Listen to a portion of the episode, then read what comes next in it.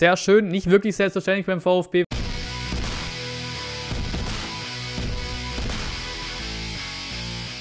Und am 19. zum Nachbericht zum Pokalsieg gestern beim BFC Dynamo. Wir fangen an, die Highlights waren ja diesmal einige bei den 0 zu 6. 26. 0 zu 1 Hamadi Al-Gadoui. 45. plus 1 0 zu 2 Borna Sosa.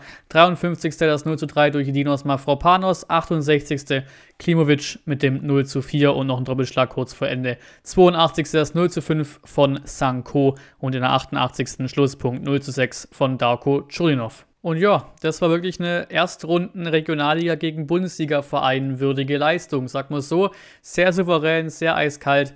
Und ja, der BFC Dynamo hat sich dabei auch teuer verkauft. Das kann man auch so sagen. Ähm, zeigen auch die Statistiken. Sind ja beispielsweise bei 16 zu 15 Torschüssen für sie quasi.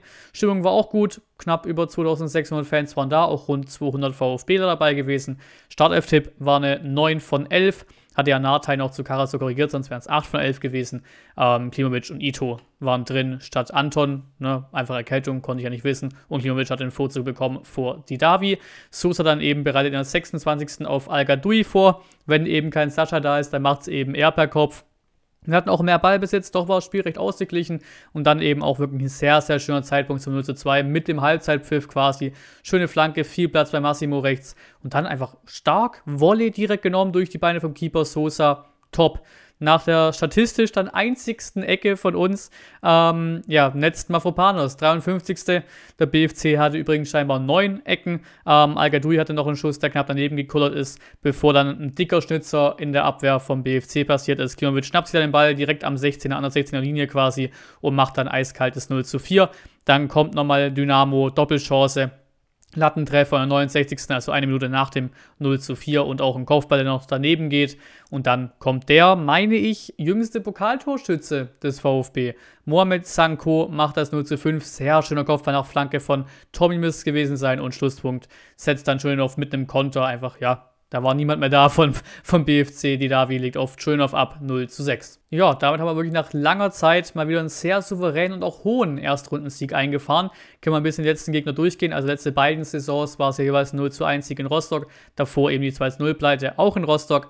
Davor dann 17, 18, 11er Schießmal gekommen in Cottbus, 16, 17, 0 zu 3 in Homburg, also auch schon in die Richtung von eindeutig. Und dann 15, 16, 1 zu 2 in Kiel, also eng. 14, 15 rausgeflogen in Bochum mit 2-0 und 13, 14 eben auch beim BFC Dynamo 2-0 gewonnen.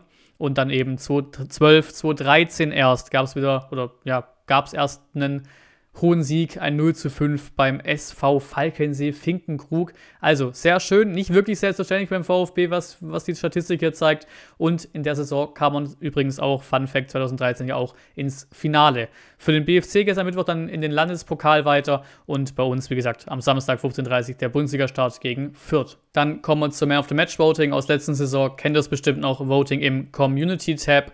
Diesmal nutze ich auch wieder die ganzen vollen fünf Plätze, die wir dafür haben. Sosa bekommt einen Platz ist von vielerlei Seite als Man of the Match ja, genannt worden. Wir nehmen auch Hamadi al dazu, Bredlo auch und dann eben unsere Youngsters Ito von Beginn an und dann auch eingewechselt Mohamed Sanko. Sind mit dem Voting, stimmt ab oder wenn ihr andere Meinung seid, ab in die Kommentare. Und die drei Tweets of the Match, Nummer 1 Sanko und Beas zusammen auf dem Feld zu sehen, wird die Erfüllung meiner geheimsten aller Träume.